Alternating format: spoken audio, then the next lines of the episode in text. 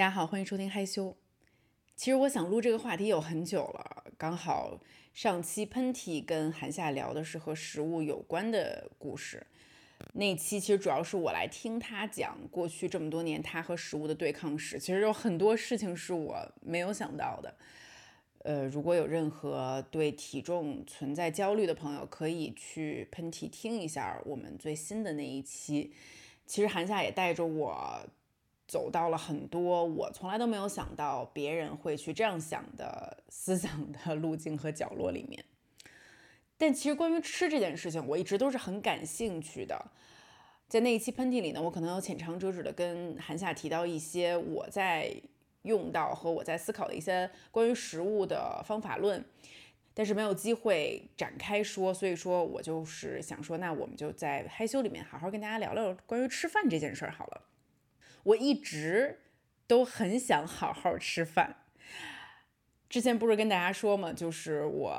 几年前许下的一个愿望，希望自己可以戒烟戒酒、早睡早起、规律运动。其中还有一个特别特别重要的项，我一直都没有做，就是健康饮食。就健康饮食这件事情，一直就是做的半不拉搭的，处于三天打鱼两天晒网的那么一个状态。但是现在我们家的情况开始变得越来越复杂。你看，我们家有一个一岁多的孩子，还有一个，哎，这样说有点不太好，但是咱们阐述一个客观事实啊，就是有一个更加偏易胖体质的我的丈夫。还有一个身上其实有许多小毛病，但是看似好像还挺健康的我，每天在日常的生活中，我都会遇到很多跟营养学有关的问题。比如说在孩子这边，阿姨就经常问我说：“哎，竹子诺好像不爱吃蛋黄，哎，鸡蛋是不是只吃蛋白不吃蛋黄也可以呀？”还有就是啊，什么是优质蛋白呀？咱们怎么吃，怎么配比，可以让小朋友的营养更均衡？我的丈夫黑子，其实大家也有目共睹。他 自从跟我来中国生活了三年之后，基本上以每每年胖一斤的速度在增长，慢慢慢慢增长到，其实即使以他的身高来看，他的体重也有一点点超重的这么一个范围内了。他其实自己有很想积极的去解决这个问题，他也有安排固定的运动。但即使是在他运动最频繁的那段时期，如果饮食没有改变的话，似乎也没有什么效果。所以我也开始思考这件事情不应该让他一个人去努力。我作为他的伴侣，我应该去支持他。那如果在饮食上支持他，我可以怎么做才能帮助我的丈夫变得更健康？咱不能只是动动嘴皮子。我要怎么把这件事情付诸于行动呢？比如说，去仔细思考一下我们家每天吃的饭是否碳水摄入量超标了？我们在吃什么样的碳水？各种各样的营养元素的结构是不是有问题？我到底应该怎么去设计我们家的一日三餐，才能让我们全家人吃的既健康，也有助于我的丈夫去控制他的体重？我自己的小毛病就是，可能大家看上去我就是一个精力还挺旺盛，而且看上去挺健康的人，但殊不知，其实每年体检的时候，我都会有多多少少的问题。比如说乳腺结节，比如说甲状腺结节。去年其实我一直没有跟大家说，就是因为刚生完诺儿之后的前六个月，因为小朋友晚上睡觉实在是非常的不规律，导致我晚上睡觉严重睡眠不足。就经常是每几个小时就要起来一下，起来一下。虽然说是黑子和我一起照顾，但是不知道为啥，最后这个结果在我身上表现的格外的明显，就是我竟然被确诊得了甲亢。它其实也是甲状腺失调的一种慢性疾病，但还好我的那个病征，呃，很快就被我控制住了。大概用了三个月的时间去调理，然后再吃吃了一些药物。甲亢倒是好了，但是呢，我的心里面就一直很忌惮。所以说，二零二三年开始的时候，那个时候我就是痛下决心，我就说邵静竹，今年的目标咱们就是健康饮食。但其实我喊这件事儿已经喊了很久了，我自己其实原来也对这个话题很感兴趣，所以我也有看过各种各样的书。以前写公众号的时候，我甚至身体力行的吃鱼素，吃了一年的时间。我还有给大家介绍关于吃素或者是吃鱼素的一些知识，包括到后面我也有去了解其他的流派，比如说一些低碳饮食，甚至是生酮饮食。就我自己作为一个普通的对食物比较感兴趣的消费者而言，我觉得好像关于。到底吃什么才能更健康？每一阵儿就会流行一些新的东西，各种流派五花八门。但是到底什么东西是对的，什么东西是适合我的，很多时候我都会看的觉得非常矛盾。然后后来我就发现，这个矛盾它的解决方法就是你需要扩大你的阅读量，你要再继续的去阅读，因为食物这件事情它其实也像三观一样。就像你试图去了解世界上的任何一种东西，你也需要了解整个食物世界，才能建立你的食物世界观，然后从这个世界观里面找到你的行为的动力，就是我为什么要这么吃，我对这个食物的看法是什么，我这样吃的目的是什么，从而建立一个你的食物的所谓价值观。然后在你实践的过程中，在你失败、成功、失败、成功的这个反复的曲线里面，去找到一套你的食物人生观，去形成你个人对于食物和你对于吃进你身体的这样东西来维持你生存的整套系统的理解。所以说，在我这边，我是花了挺长的时间去找这三样东西的。嗯，一部分是通过实践，一部分是通过阅读。但其实最重要的是，你要有这个决心。我觉得决心是最重要的，就是我一定要好好吃饭，我要实现健康饮食的这个目标。那为此，我需要做这些阅读，我需要做这些尝试。在此呢，我想跟大家说一下，就是我在经过了这些动作之后得到的一些结论。当然，我并不是营养学的专家啊，而且我说的这些结论仅仅是是适合我个人情况和我们家的这个情况的。但是我就是跟大家分享一下嘛，对不对？大家可以参考一下。嗯，首先呢，从人类进化的角度上来看，我们作为一种高级哺乳动物，实际上从饮食上面，我们应该更符合。自然规律的一种生活方式，在你翻阅很多跟营养学有关的书的时候，很多的营养学专家都会告诉你一件事情，就是我们作为人类，我们的身体进化其实远远不如我们想象的快，而近几百年来的这种现代社会带来了很多背离我们原来该有的生活方式的所谓的加工食品、新奇的材料。原来哪一种食物可以被储存的时间高达几个月，甚至是几年的时间？有哪一种面包可以被存放存放好几个月了，还可以保持很柔软，还可以照样吃起来奶香味儿很浓？许多让我们味蕾绽放的甜水儿们、汽水儿们，它们其实在几百年前根本就不存在。各种各样的蛋糕。甜食这些琳琅满目的东西，也都是近几百年来的产物。现代人，我们的一个幸福的点，就是我们生活在一个非常富足的世界里面。我们走进超市，可以看到各种各样的食物，而我们身体的基因本能决定了，让我们看到含高糖、高脂、高盐的食物就无法拒绝。我们想为身体去储存能量，这是我们进化来的一种本领。但实际上，我们并不需要这么多，就是在现现代社会里面，我们的种种的生活方式其实已经背离了人类自然规律的一种生活习性。大家知道，就是在人类历史上，其实接近旧石器时代的时候，那个时候人类的脑容量激增是最快的，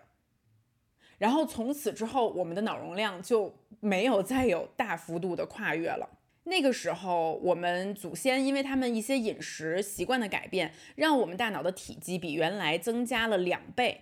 而当时我们大脑里面负责许多复杂认知的东西，比如说语言呀、自我意识啊、解决问题的能力啊，这一部分因为大脑的这部分结构变大了，所以我们一下变得聪明了好多，让我们整个人类历史都有了一个质的飞跃，也让我们一下就是跟其他的动物区分了起来。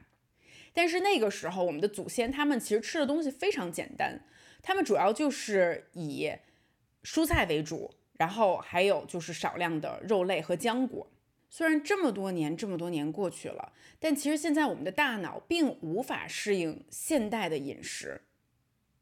就是现代人的饮食结构也并不符合人类进化的目标。甚至就是说，我们每一天习以为常的看到的许许多多的加工食品，它并不是最适合我们的大脑和身体的东西。这个世界现在就是充满太多诱惑了，于是也诞生了各种各样的告诉你如何减肥、保持健康的饮食方法，比如说我前面说到的生酮，包括现在可能很流行的十六加八轻断食这样的东西。但其实我觉得他还是试图在向现代人提供一种快捷简单的解药。我不是想去否认这些方法，但这个部分我只是想跟大家阐述一下我自己的一个这个对食物的三观的理解啊。我只是觉得在人类的本能上，找到一种对我们更持久、更健康的饮食方法才是最重要的。任何一样东西，如果它只能让你坚持几个星期、几个月的时间，它无法成为你人生想一直去践行的方法，那么我觉得它最终还是会丢失在你和自己欲望的这场博弈之中。所以我接下来想跟大家分享的一切，它一定是具备可持续性的。那在这里呢，就是我也跟大家推荐两本书，如果你们对营养学感兴趣的话，可以去读。一本呢就是很有名的夏蒙写的《你是你吃出来的》，还有一本呢就是中国营养协会写的《中国居民膳食指南》。那我读的那本儿，呃，已经是比较老的一个版本了，我这里面是二零一六版本的，但好像据说还有二零二二年的版本。那总的来说呢，总结一下，就是我现在的食物价值观其实挺简单的。就是我不想去跟食物做对抗，你也不要给我各种各样五花八门的减所谓减肥的方法，我就是想从内心热爱食物。但是我这个食物，我要强烈的定义，它不是近 几百年内发明出来的那种加工的食物巨头产生出来的那种食物产品，不是所谓的糖油脂巨头公司设计出来引诱我们不停食入的。但是其实有悖于我们健康的，仅仅为了口感好的食物，我就是想去拥抱那些更加天然的食物，更加有机的食物，然后增加自己做饭的时间，去好好的 appreciate 这些食物，好好吃饭，然后去感受好的食物带给身体的能量。而至于在我的这种价值观里面，我怎么去思考，呃，怎么越吃越瘦这个问题呢？首先，第一，我觉得每个身高都有在你这个身高的健康区域里面合理的一个体重值，大家都可以去在网上找到这个数值是什么样的。我们只需要把自己的体重控制在这个范围里面就可以了。对于过瘦或者是所谓纸片人的这种审美追求，我们都知道它其实是不健康的，它是畸形的，它尤其对我们身体来讲是不够好的。哪怕你想瘦一点，那你可以处于你这个范围里面较瘦的那个数字就可以了。最重要的就是，哎，起码就像我活到三十五岁吧。我觉得为了追求过瘦的这种价值观来伤害自己的身体，真的是一件得不偿失的事情。因为后面如果你真的不小心得了一个慢性病，或者得了一场大病，你会想到啊，我得这个病。我为健康所付出这些代价，就是为了年轻的时候变得瘦一点，穿衣服所谓好看一点，更能吸引异性的目光，真的是太傻了。就身体永远是革命的本钱，就是在我的这套对于食物的价值观体系里面，我也一直认为，就是健康是最重要的东西，健康才能保证你可以去做其他的所有的事情，你才能保证你和你的家人保持很稳定的、长期的、持续的亲密关系的一个基石。才才能是保证你去追求一切你的梦想、你的目标的前提条件。然后其次就是，如果你不在这个所谓的健康体重的范围里面，那可能就是会被视为稍微有一点点过胖了。那么减重其实最重要的原则大家都知道，就是制造能量差，就是你摄取的小于你输出的，就是这么简单。哦，但是制造能量差并不代表是不吃或者是饥一顿饱一顿。呃，again，就是就是不要和食物去对抗，不要和自己的欲望对抗。你没有你自己 想的那么强大，其实我们就可以好好吃饭，嗯，好好的吃三餐，可以吃的丰富，但只要不过量就可以了。然后增加运动，制造能量差，这样去做，只要有能量差，就一定会慢慢瘦下来的，而且是健康的瘦下来。那说完这些有一点抽象的价值观类的东西。我跟大家分享一下，呃，在实操的过程中，啊，我遇到的一些问题和我去解决它的一些小方法吧。啊，当然现在我还是在一个探索的过程中，并不是说这些方法就是绝对对的。那今天录这一期播客呢，也是只想跟大家讨论一下。OK，第一就是我遇到的问题就是，啊，没时间做饭啊，工作生活太忙了，为了方方便，就是咱们点外卖点太多了，没有时间做饭。我觉得这可能是现代人在所难免的一个难题。我的生活真的也是，就是真的是花成就就是掰成三瓣花。我又想成为一个好的妈妈，有时间陪我的孩子。然后我同时还有一个品牌公司在运营，我有真的是有二十多个人的团队在管理。然后其次就是我还想抽时间去做一些自己的内容，录播课、录 vlog。跟大家分享很多我自己的生活的点滴，还有观点，就这些东西是我自己享受的，也是让我感到快乐的。然后与此同时，咱还要运动，咱还要有时间去跟朋友出去聚会呀，然后保持亲密关系，就是真的是一天到晚就觉得太忙太忙了，我哪有时间做饭呀？但是同时呢，我又意识到这是一个很严重的问题，因为我看的所有的跟营养有关的书，它其实都在跟我不停的点名，就你点外卖的，它最大的一个缺点就是，就是虽然说外卖里面有健康的外卖，但就我个人而言啊，我觉得我算是自制力还可以的人了，我真的无法保证我一直点那个健康餐。你让我一天三餐全部都是点那种什么减脂餐啊，什么，呃。增加大肌肉餐呀，什么蛋白餐，我做不到，而且我觉得他们也没有那么好吃。有时候，比如说我点来，我花了甚至三四十块钱点来了一份所谓的健康餐，我看一看那里面的鸡肉，我扒拉扒拉里面的牛油果，我就想说，哎呦，你们也忒抠了。毕竟人家是要开餐厅，人家做外卖，人家也要赚钱的。我就每次看着这份饭，说这个东西其实我也可以做出来，我为什么总是要点外卖？但是我要解决的一个事情就是我没有时间。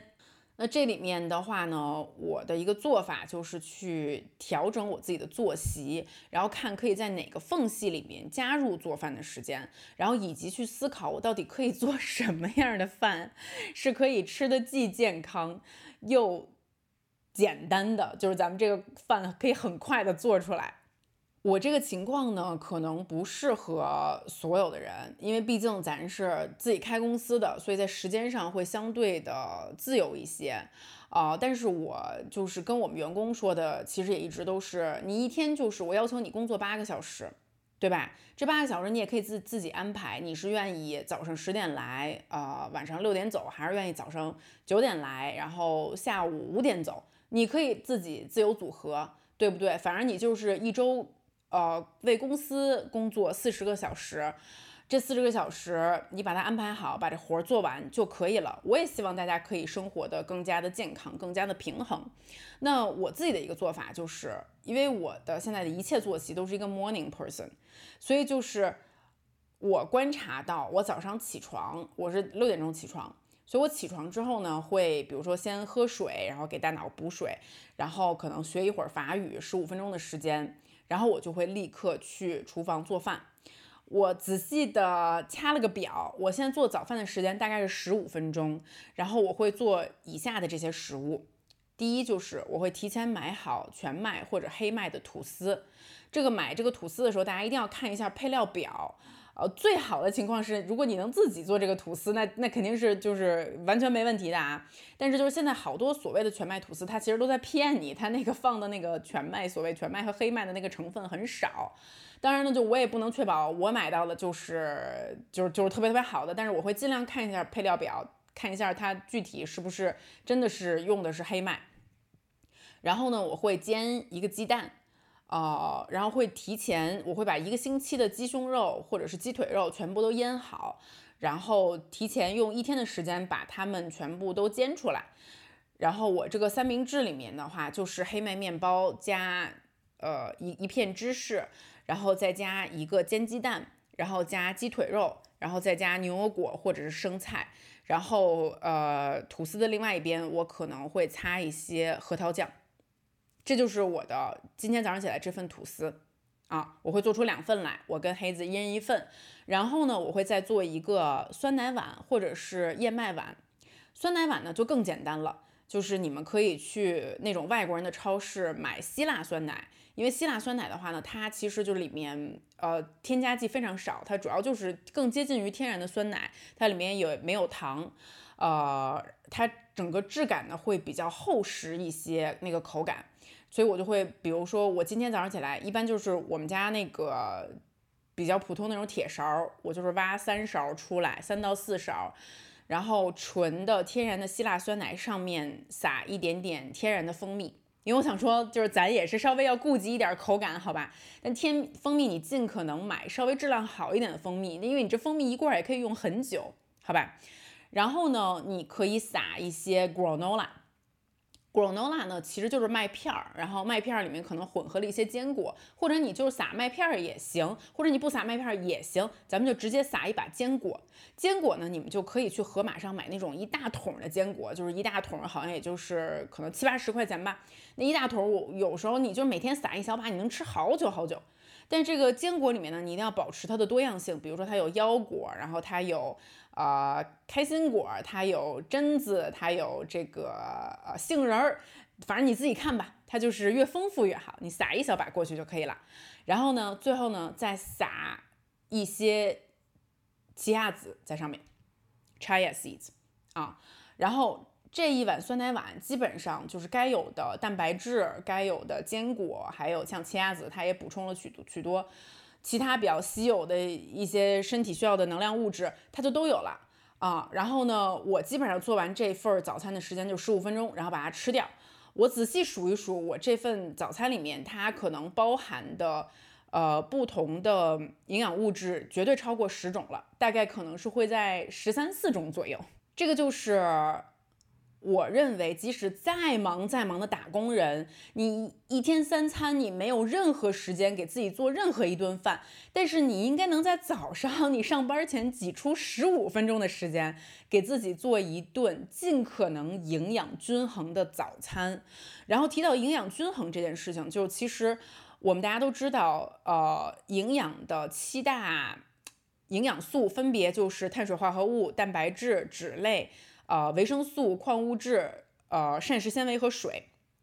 每一样食物它都有自己独特的营养素，但是都不全面。我们不能说只多吃一样或者少吃一样，我们只能通过食物的多种搭配，让它去平衡我们身体所需要的全部的营养。食物的多样性。是一件特别特别重重要的事情，就是我们每天可以每一样吃的不多，就像比如说我撒那一小把坚果，它真的没有多少。但是如果你愿意的话，数一数你每天到底吃了多少样东西。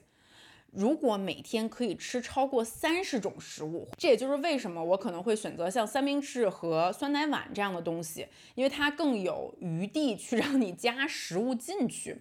比如说很多中式的早餐，咱们喜欢喝粥配咸菜，或者是吃油条，或者吃一碗面。你最后吃完了之后，你仔细数一数啊，我好像也就只吃了三四种食物进来，就还不就算不错的了。对，那我中午再吃个三四种，晚上再吃个三四种，你真的很难达到一天去吃三十种食物的这个标准。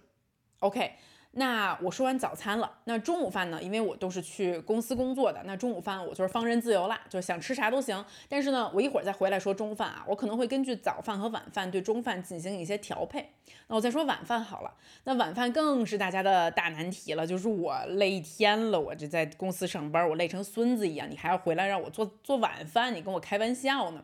朋友们，我跟你有一样的问题，OK？我回到家了，我还有一个孩子要照顾。所以这个时候，我就跟我们家的阿姨说，我说晚上大家就不要想太多，我希望大家可以跟我一条心，我们拧成一股绳，好不好？我们就去找一些简单又好做。可以在半个小时之内搞定的健康晚餐来吃，OK？所以说我就发现这些食物特别特别适合我，所以我我现在基本上是会呃，因为我我开始工作，每一天开始工作时间很早，所以我晚上五点钟我就不工作了，我晚上五六点钟的这段时间我就基本上会跑回家来做我们全家人的晚饭，现在晚饭也都是。呃，我们跟诺儿一起吃的，所以我这个晚饭既要照顾到诺儿可以吃，也要照顾到我们其他的人可以吃尽可能多样性的食物。所以说，我的要求就是每天晚上我们家的餐桌上只要有两道菜就可以了，真的不多，只需要两道菜。那这两道菜一般都是什么呢？蔬菜沙拉、清蒸鱼、白灼虾、蔬菜乌冬面、味增汤，类似类似类似。我可以跟大家说一下为什么我会选择类似于这样的食物。那先说第一个种类好了，就是沙拉。沙拉它就是真的就是你就是切吧切吧各种各样的蔬菜，然后你都不用煮，你就把它放在一起，然后撒一点橄榄油、柠檬汁、盐和黑胡椒拌一拌就可以了，又好吃又营养。我的沙拉里面可能就基本盘会有这些东西，比如说新鲜的番茄。新鲜的洋葱，新鲜的彩椒，就是彩色的那个 pepper 彩椒，嗯，然后黄瓜，然后还可能我会放一些 feta cheese，还有橄榄，啊，就起码可能会有这样六七样东西吧，然后再加上柠檬汁、橄榄油拌一拌，你这你这一个沙拉里面你就直接获取了大概七八种不同的食物了。然后如果是我今天晚上做了沙拉的话呢，那我可能会再配一份儿。啊，蔬菜乌冬面，或者说是配一份味增汤。那以味增汤举一个例子吧，那这就更简单了，你就煮一锅开水，然后你在味增汤里面放大葱、放豆腐、放蘑菇、放菠菜，然后还可以放啊，比如说你喜欢吃的肥牛。啊，你可以放放一点进去，然后呢，你买一罐味增，你就加两勺、三勺味增进去，然后这个一碗味增汤煮好的时候，你点一点香油和一点点盐就可以了。然后呢，这个味增汤里面你还可以再放一点点乌冬面，像小朋友他就很喜欢吃乌冬面，因为乌冬面他那个小手很容易拿起来嘛。但像我们家相当于是三个大人一个小孩儿，我一个晚上可能这样一碗味增汤，我也只会煮两袋味增面。那你这一碗。味增汤里面又多了七八样食物，那加在一起就是十六种食物。那加上我早上起来可能也已经吃了十四种食物了。OK，我十四加十六直接达标三十种食物了。我中午基本上可以随便吃，我随便吃个三四种食物，这一天的食物丰富程度绝对就够了。而且其实我的早餐和晚餐都是很容易做的。OK，那我再给大家提供一个。晚饭晚餐的搭配的方式，就是其实我会确保我们家，因为有小朋友在嘛。当然，其实除了你，即使没有小朋友在的家庭，你最好一周可以吃两次像虾这样的海鲜，你就直接虾进去煮的时候放点姜片，然后你就是在煮好了之后就蘸着酱吃就好了，对不对？那如果说我做了一个白灼虾和清蒸鱼这样的东西，可能我就会配一个呃蔬菜乌冬面。呃，这所谓的蔬菜乌冬面，其实一半儿都是蔬菜，我会大量的切胡萝卜丝进去，然后白菜丝，啊，那个洋葱丝，呃，再炒可能两个鸡蛋进去，等等等等，尽可能让它的营养更加的全面。如果你觉得切丝很麻烦的话，我之前在我的好物里面推荐过切丝机这样东西，它就简直就是拯救我的神器。你就是可以把那个胡萝卜削完皮之后，直接给它放进去，五秒钟出丝，什么胡萝卜、土豆这些东西都给你解决的漂漂亮亮的。如果说是像蔬菜乌冬面这样东西吃腻了，那我们可以比如说切一些鸡肉丝跟蔬菜丝炒在一起，然后大家可以去在淘宝上搜卷饼，找那种低卡的全麦卷饼，一定要看配料表，它的配料表就是很简单，就是全麦粉加水这种的，就是最好。然后呢，你就是买那种像我比较喜欢吃黑麦的卷饼，我给我们家都是吃这种的。那啊，晚上可能我们做一炒一个鸡肉丝炒蔬菜丝出来，你就卷着饼吃就好了。就是晚饭我们不需要太复杂，你的脑子里面可能有十样这个东西上来，你就周一到周五你就轮换着换就好了。他们最主要的特点就是第一易于操作，第二就是基本上他们都是 one pot dish，就是你是可以在一个锅里面把这个操作完成了的。大家记住，我们在家里面给自己做饭，不要给自己找幺蛾子。不是说我今天在家里做饭，就是我得做一松鼠桂鱼出来，懂吗？不需要，我们就是找到吃的既简单，配料表既干净，然后又营养均衡的快手出来的东西就可以了。如果大家觉得我这样说起来听起来很空虚的话，也许也可以给我评论留言，我看能不能拍个视频或者图片给大家，就是解释或者展示一下平时我们在家里吃的东西。嗯。哦，还有一样菜，我就是要跟大家分享，就是呃，我可能每个星期也会注意给我们家配两个晚上的晚饭是有豆子的，豆子很重要，像什么鹰嘴豆啊、小扁豆啊这些东西，其实呃我们在那种外国人的超市都可以买到，它就是其实各种各样的营养都很丰富，而这个豆子它贼好做，你知道，就是你也是把蔬菜都切了，比如说我跟大家分享一个我很喜欢的一个呃。呃，recipe 它就是鹰嘴豆炖南瓜和那个花椰菜，就很简单啊。你就是嗯，把所有的蔬菜煮了，然后把这个豆子从那一一罐里面呃洗一洗拿出来，然后把豆子放进去一起煮一煮，然后撒点盐就好啦。真的就就是撒点盐，然后撒点那个 turmeric 那个姜黄粉就好啦。它就真的就是啊，就是豆子和蔬菜煮在一起的味道非常的软糯，然后本身。就这样几种食物放在一起煮一煮就很好吃啦，而且营养又很好。然后我我我说完早饭和晚饭之后呢，我跟大家说一下中午我一般都会是一个什么样的操作。因为在我自己的营养的这个列表里面有几样东西是我每周都需要固定补充的。然后那比如说在家里面，因为我们其实还蛮少吃肝脏的，就是黑子对于肝脏它比较事儿，它不太能吃爆炒猪肝这种东西。但是呢，其实肝脏。呃，它可以补充大量的维生素 A 和铁，很重要，是一种很好的食物来源。所以，比如说中午的时候，我就会时不时给自己去开个小灶，我会找一家家常菜的菜馆，然后点一个什么爆炒猪肝，然后配一碗米饭，再配一个青菜吃一吃。或者比如说，我也可以去点那种什么香港那种肥肠米线，然后那个米线里面的蔬菜不都是可以自己添加的吗？那我就可能会多加生菜，多加娃娃菜，然后再加猪肝儿，再加一点鲜鱼片儿这样的东西。就是你中午出去，呃，无论是叫外卖还是出去吃的时候，你也是脑子里面只记住一样东西就好啦。我可能不能保证这个食物本身它的油盐用的都很健康，但是如果我可以保证我今天吃的这个东西它的多样性存在，那也可以。那毕竟咱们一天就在外面吃一顿嘛，对，也可以将就将就。OK，那说了第一大块儿，就是如何少点外卖，多在家里面做饭，做简单健康的饭。那再跟大家分享我的第二个行动，就是我要在大脑和行动上面去规避危险的食物。OK，危险的食物，叹号叹号叹号，which is 很多很多。在此呢，我先跟大家就是推荐一本书，也是我很喜欢的一本书，叫做《糖呃盐糖纸》。它呢是专门写食物加工的一本书，它就是作者，他有深入到这个所谓的食物巨头他们的猫腻里面去，在这本书里面给我们大家展示了一下，到底这些食品公司它是怎么通过设计垃圾食物，让我们越吃越多，最终上瘾的。就看完之后你会觉得毛骨悚然，你就会觉得说，哎呦喂，你满足的并不是自己的口欲，这个欲望本身它就根本。是不存在的，是别人制造出来让你上瘾的，你只是掉入了食物资本家的陷阱里面。OK，嗯，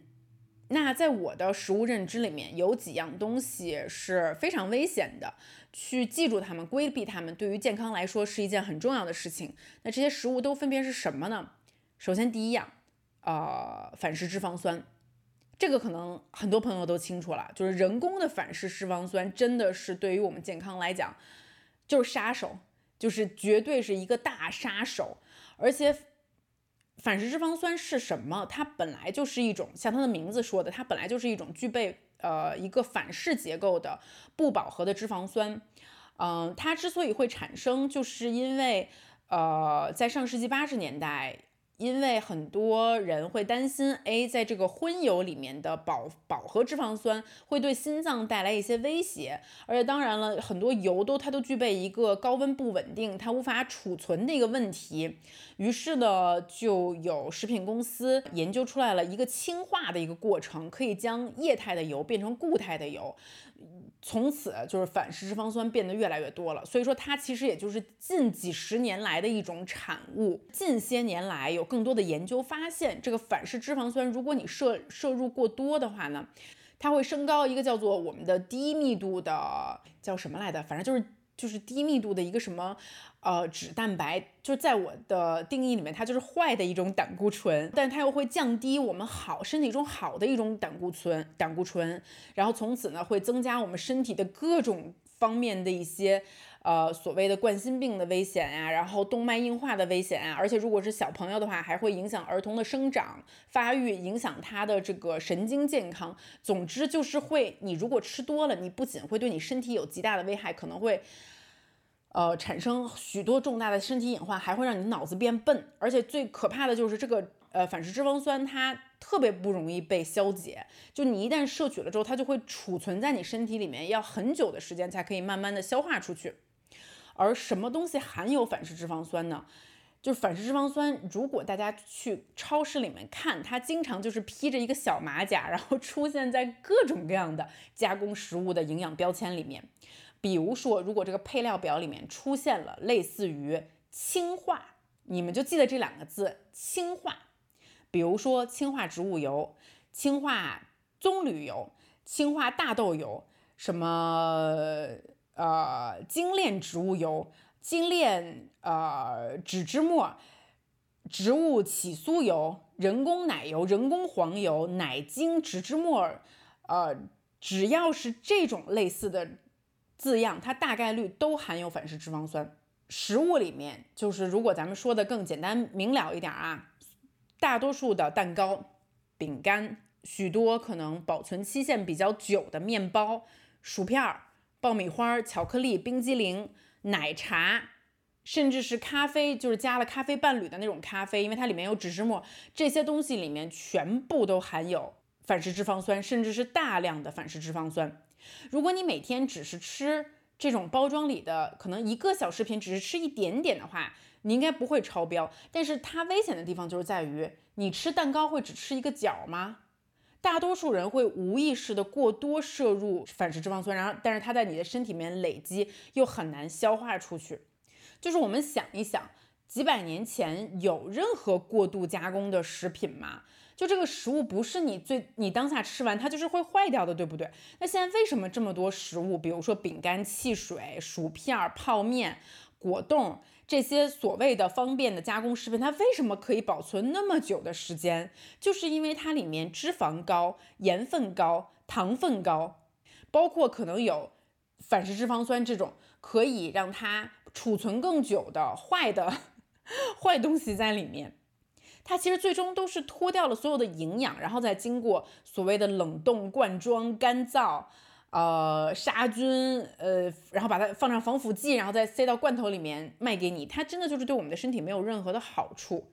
我自从有意识到反式脂肪酸这个事情之后，我就把我们家里面的食物都检查了一遍，然后我扔掉了好多东西，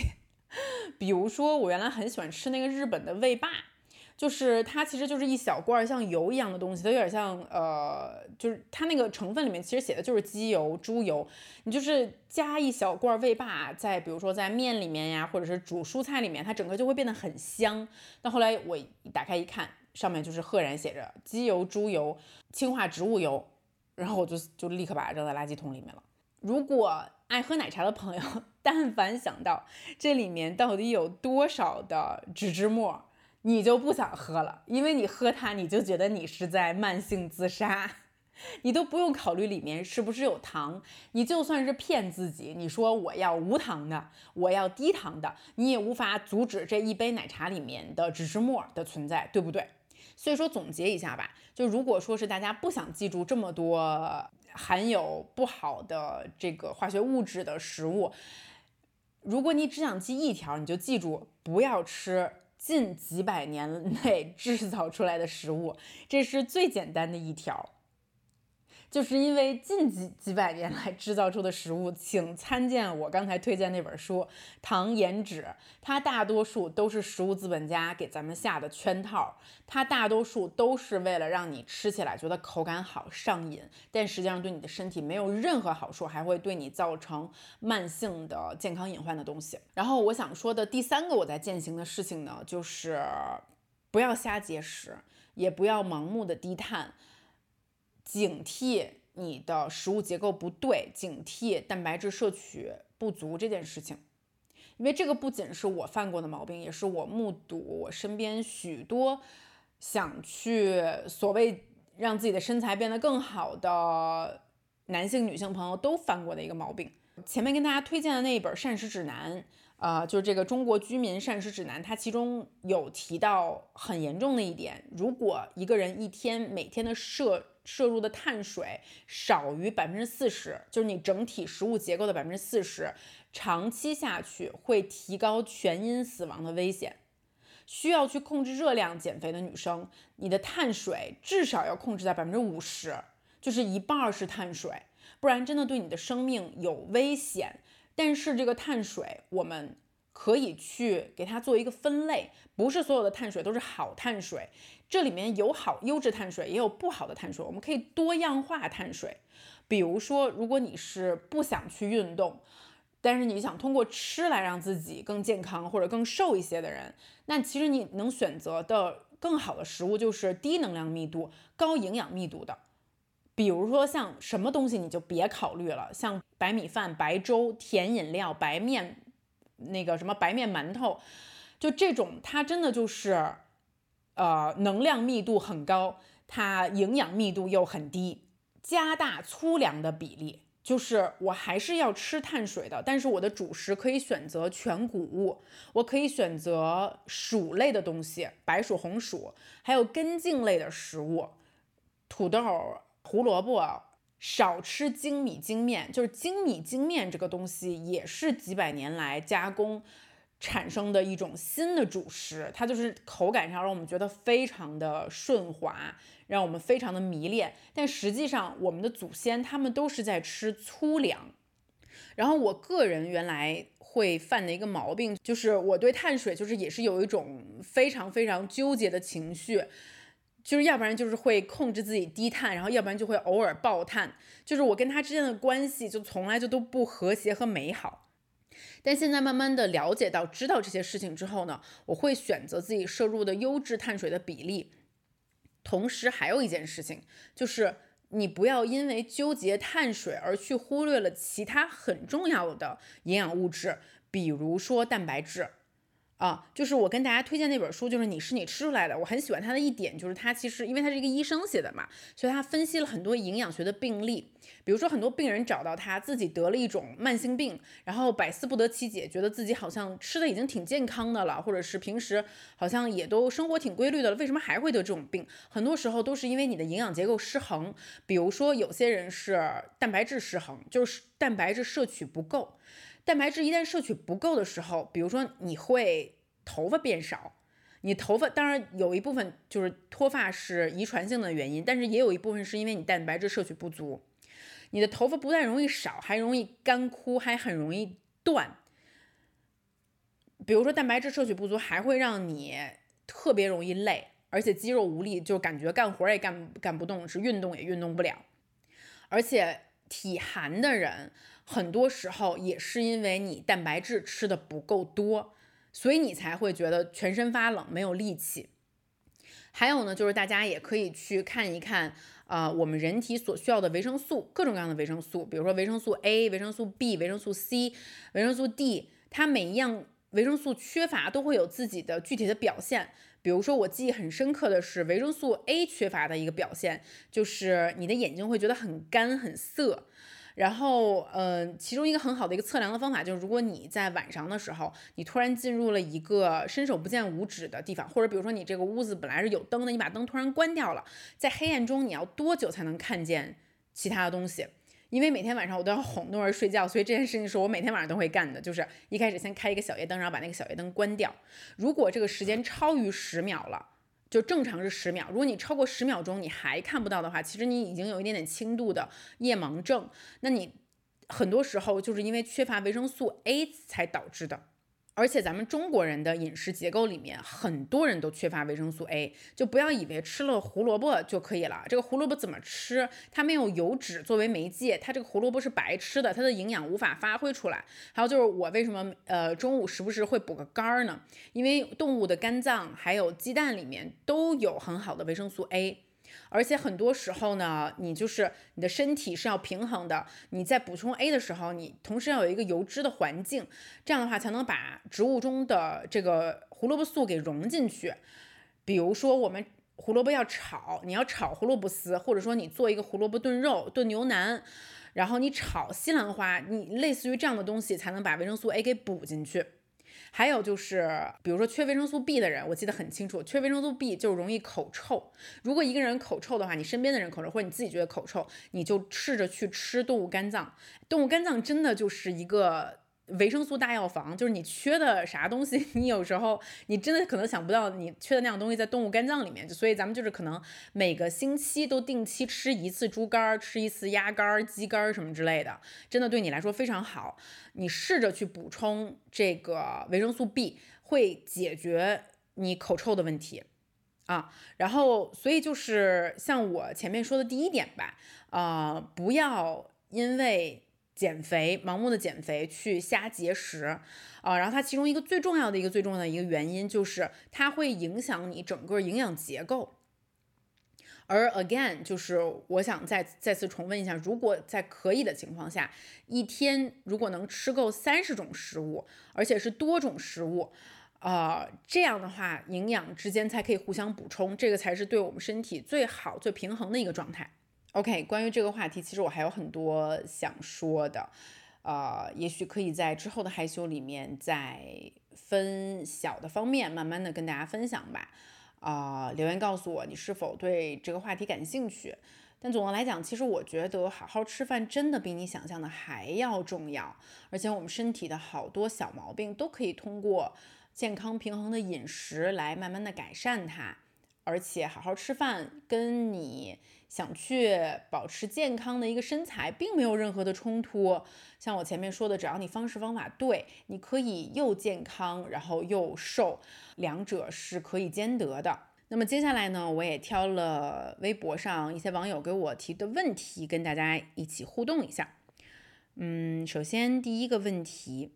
来自于拉文克劳的焰火。他说，工作之后发现好好吃饭和控制食欲确实很难。运动的话呢，每天打卡一次就可以了。但是独居做饭每天两次或者三次，伴随着的是洗碗的家务，吃少了多样性不够，做多了接下来好几天都要吃剩饭等等，控制食欲更难。因为很多的情绪性进食，不是饿也不是馋，就是不吃点垃圾食品，当下的情绪就是过不去了。OK，嗯，确实，我觉得一个人住的朋友会做饭的动力更少一些，减少很多。我不知道我前面跟你说的，我现在早饭和晚饭的这种做饭的方式，嗯，适不适合一个人住的朋友呢？啊，也许你还可以再把这个食物再减量一点，比如说晚饭，我不是确保家里面桌子上有。两道菜嘛，你也可以把这两道菜剪成一道菜。比如说我今天晚上就是吃一个蔬菜乌冬面，但是我这个除了乌冬面之外，我蔬菜加的很全。然后我其实比如说我家里的蔬菜，我也不需要各种各各种各种种类，我不需要全部把它做出来。比如我今天晚上这道蔬菜乌冬面，我就是菠菜捏一小把，蘑菇捏一小把，豆腐。放一小块进去，然后我再放涮一点什么肥牛啊之类的。但是我剩下这些食材，我可以明天继续炒着吃或者什么的啊。就是你每天晚上在家做 one pot dish，就是只是在一个锅里面可以解决的东西。这样的话，我们刷碗也可以刷的少一点。除了方法之外呢，其实我觉得心态还很重要。其实我觉得一个人的行动都取决于他到底如何排序人生中许多事情的重要性。我最重要的事情，最重要的事情，我就是要把我自己照顾好，我就要把这个饭吃好。如果你把咱们把这个重要性给提上来的时候，那其实你心里也会对这件事情重视很多。那我可能就心里面算说，比如像我我前面算的，我早饭可能需要十五分钟的时间，然后我晚饭需要。半个小时时间去制作它，那我一天就是有四十五分钟的时间去去制作我的食物，但是我可以去确保我这四十五分钟的时间，它是我人生中我每一天的生命中非常非常有质量的时间，它确保我吃进。肚子里的东西是安全的，是健康的，是具备多样性的。它对于我整个人的身体状况、我的身体能量，还有我的大脑能量、我的精神能量，都有很重要的一个补充作用。那我觉得这四十五分钟就是最值的时间，它比我刷四十五分钟手机、看四十五分钟的短视频，或者是就是坐在那里就是大瞪 小眼的消磨时间要重要多了。情绪上来了。不吃点垃圾食品就过不去了，哎，反正我是这么想的啊，就是 我我我原来也有这个问题，然后我这个主要是喜欢吃垃圾碳水，比如说是方便面啊，或者是呃这种什么凉皮儿啊，包括什么螺蛳粉啊这种东西。但后来我就逼着自己看这个东西的配料表，看我就说，你看少女主，你到底在吃 什么？你就是在吃一大堆调料。这个东西既没有营养，又全部都是加工品，你就是为了满足自己的口欲。最关键是这个东西多少钱呀？比如说我很喜欢吃方便面，那一包方便面可能也就几块钱。我一个堂堂的大活人，我有那么多的梦想，我有自己那么多生活中的坚持，我有那么多想去做的事情，我就要被一包区区的方便面所控制、所指使吗？我人生就因为这么一点事儿就过不去吗？我这个情绪没有其他的可以排解的方法了吗？我逼着我自己出去散步可不可以？我逼着我自己出去跑个步，或者我拿起电话，我跟我朋友稍微倾诉一下，可不可以？哪怕我就是看一个电影也行。我就真的没有别的方法了吗？就是我真的就只能使用这个方法了吗？然后包括在像我前面提到的，像。呃，看过了这个盐糖纸这种书之后，当我在得知我如此享受的食物不过是别人的一个陷阱，就是别人设计好故意让我上瘾的，我就会很气，你知道吗？就我对这种便宜的加工食品，就会这种垃圾食品就会产生一种愤怒的情绪。因为我前面有跟大家提到，就是呃前面几期的这个害羞，就随着年龄的变大，我会觉得幸福是一种什么状态？幸福就是我不想受任何欲望的驱使。我不想受任何，尤其是别人设计出来的给我的欲望的驱使。比如说，就是在我看来，为什么戒烟戒酒，在想通这件事情之后会变得这么容易？就它就是一种不健康的欲望，对不对？那其实这垃圾食品，它同理，它也是在调动你这种欲望。我不想被别人牵着鼻子走，因此我要控制住这些不值得的、不健康的欲望。就这个是一个内驱的最基础的一个动力。OK，下一个问题，呃，这个问题真的是非常的无厘头，但是 我又很想给它读出来。来自于三月十天说，运动和洗头怎么调节？阻碍我运动的就是洗头，因为运动一小时，但是运动后洗澡洗头却花的时间更久，因为是长头发，洗澡吹干真的觉得好费劲。OK。首先就是我要跟大家坦白，我不是每次运动完了之后都会洗头，我会试我今天的出汗量，在判断是否要洗头。我洗头的频率大概就是每两到三天一次，这是第一，就是我可以忍住啊啊。然后呢，而且现在有很多那个就是 dry shampoo 这种东西，你们没有听说过吗？就哪怕你不洗头的时候，你觉得自己头皮很油的时候，你喷一点那个干的那种洗发喷雾，就会让头皮感觉很清爽啊。然后第二点就是，我也是长头发，我从不吹干全头，我只吹头皮，我发尾、发中段以下我是不管它的，就是因为懒，我就是觉得天呐，我这种长头发，而且我头发也不算少。就是如果头发更多的朋友，我更对你充满同情。就是真的吹头发好费时间呀，我只能忍受把我的头皮吹干，以及可能我头皮上去可能七八厘米的地方我给它吹干，所以我整个人不觉得难受。我可能会把头发就是披在肩上，然后我不出门好吧，我不吹风好吧，但我在家里面可能再过个二十分钟啊什么之类它就干了。那这起码这二十分钟之内我可以干别的事情。当然呢，就是买一个好的。吹风机也很有用，这个地方我不想给任何品牌做广告，但是确实我有体会过吹风机和吹风机之间的不同。那我用的吹风机呢，确实是吹头皮的话，我觉得基本上五分钟之内可以搞定啊，就是吹的效率非常高，非常快。那我觉得这种投资还是很值得的，这位朋友你可以考虑。然后至于剪短头发呢，那我觉得这个是最后一个 最后一个选择吧。啊，OK，下一个问题。这个问题来自于葛小丁，他说：“本来自己是个碳水爱好者，为了减脂，不能吃自己喜欢吃的。吃东西时，脑子里面总有一个声音说这个热量太高了，这个不健康，这就导致了偶尔会暴饮暴食，体重也经常反弹。朋友说这是不爱自己的表现。到底吃与不吃，怎么才算爱自己、接纳自己呢？嗯。”我先读一个，呃，这个下面回复他的评论吧。这个评论来自于 Seven 矛盾体，他说：“Eating disorder 就是进食障碍，其实是 mental 艺术就是是一个精神的问题。当真正的接纳了自己，能和自己相处的时候，进食障碍也会消失。”有一个博主叫做 Jasmine Lipska，他的播客和视频都有讲这个问题，希望对你有所启示。还有一个网友回复说，啊，这个网友叫做一定会瘦的 Jam，他说推荐《学会吃饭》这本书，要和食物和解。不好意思，呃，这两位回复的评论的网友提到的这个博主和这本书我都没有看过，但是呢，他这样回复让我对这个博主和这本书都还蛮有兴趣的，嗯，我也可能会去搜来看一下。呃，从一定程度上，我是同意这两位网友的看法的。其实，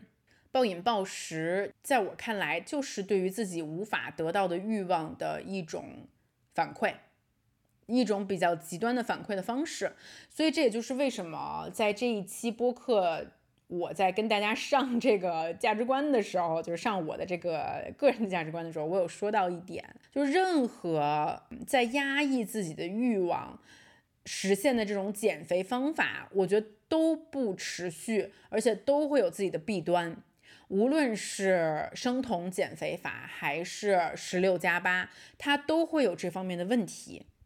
从人类进化的角度上来讲，我们只要看到糖就会，呃，不好意思，因为碳水里面含的就是糖，主要含含的就是糖啊，尤其是精致碳水。就我们看到糖，身体就会发出一种信号，就是哇哦，现在竟然有这么好的食物资源，我要迫不及待的去摄取糖分，我要储存糖分。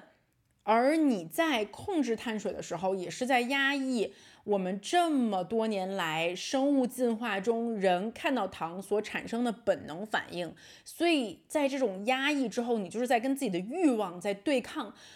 对抗了之后，你就很难。我真就像我前面说的，很少有人可以意志力这么的坚强。所以说我们。找的所有的减肥的方法，去控制体重的方法，最好都是它就是你要记住一点，就是它是否可以持续。这个方法你在第一次听到它的时候，你就问问自己，这个东西我可以坚持多久？比如说十六加八，在它当时最流行的时候，我就一直在问我自己，OK，一天只进食八个小时之间啊，那以我这个生活。作息来看，比如说早饭和晚饭是我唯一可以全家人坐在一起和乐融融吃饭的时间。可是我就是一个，我怎么算我都觉得不可能八小时之内完成，因为我就是一个早起的人呀。我吃早饭时间就是就是早上起来六点半。OK，那我又要上一天的班，我回到家里，我就算最快最快的把这个饭做出来，也要晚上六六点了。那这中间就是十二个小时，我根本不可能扒不了。你让我中午饭不吃，那也没用，对不对？这个断食不能这么断。那我是早饭不吃呢，还是晚饭不吃呢？我哪顿不吃都觉得不对劲，啊 就是感觉不对。后来我想了想，觉得这种方法根本就不可持续，而且随着诺尔以后他年龄的增加，我就会更珍惜早饭和晚饭这两个为数不多的我们全家人坐在饭桌前面吃饭的时间。所以那这个方法就它也许对于其他人来讲很好，但它对于我来说，对于我的生活方式不行。OK，那就是 No。生酮我也是这样想的，就是因为生酮大家了解，它其实主要就是以摄取高蛋白，然后也是就是严格控制碳水的一种方法。我是试过这种方法，可能有三天的时间，我也是就是还挺喜欢吃一些就是精致的蛋白的。你让我吃羊肉串，我也觉得哦 OK 没问题。你让我吃一大堆白灼虾或者鱼什么的没问题。但是同样就是你很难阻止自己爆碳的欲望。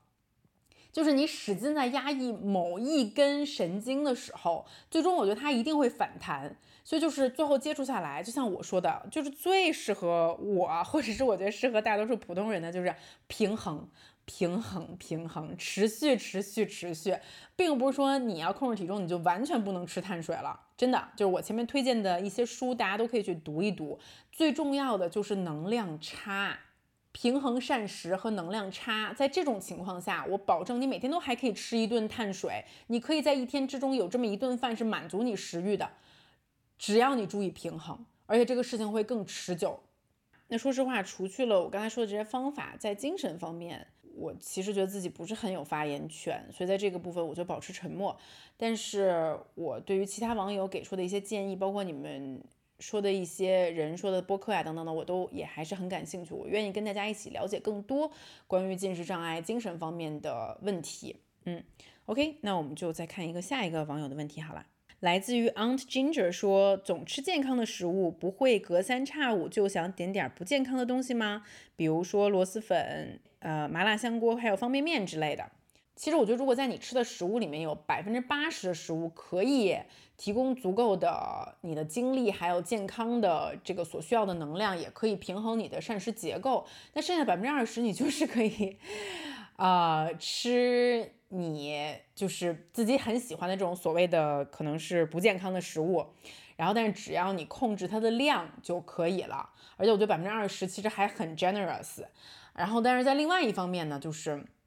就像我说的，就是我我我我前面播客提到的一些东西，比如含有反式脂肪酸的东西，我还是建议这个东西不要吃太多，因为它确实是对身体非常非常的不好。嗯，它有一个反式脂肪酸每一天可以摄取的量，大家可以去查一查。如果你可以保证你每天都可以控制在这个量以内，然后那我觉得你去少量的食用，满足一点点自己的口欲也没有太大的问题。那最后的部分呢，我就读一个网友给我这条微博下面的一个分享吧。他没有提出问题，但是他是这样说的：这这一条评论来自于 Cisman。作为六年职业大众健身教练的我，好想跟竹子聊这个话题，要说的太多了。我先随随口说几个吧。第一，不要轻易选择陌生极端的饮食方法，原因是不可能坚持一辈子。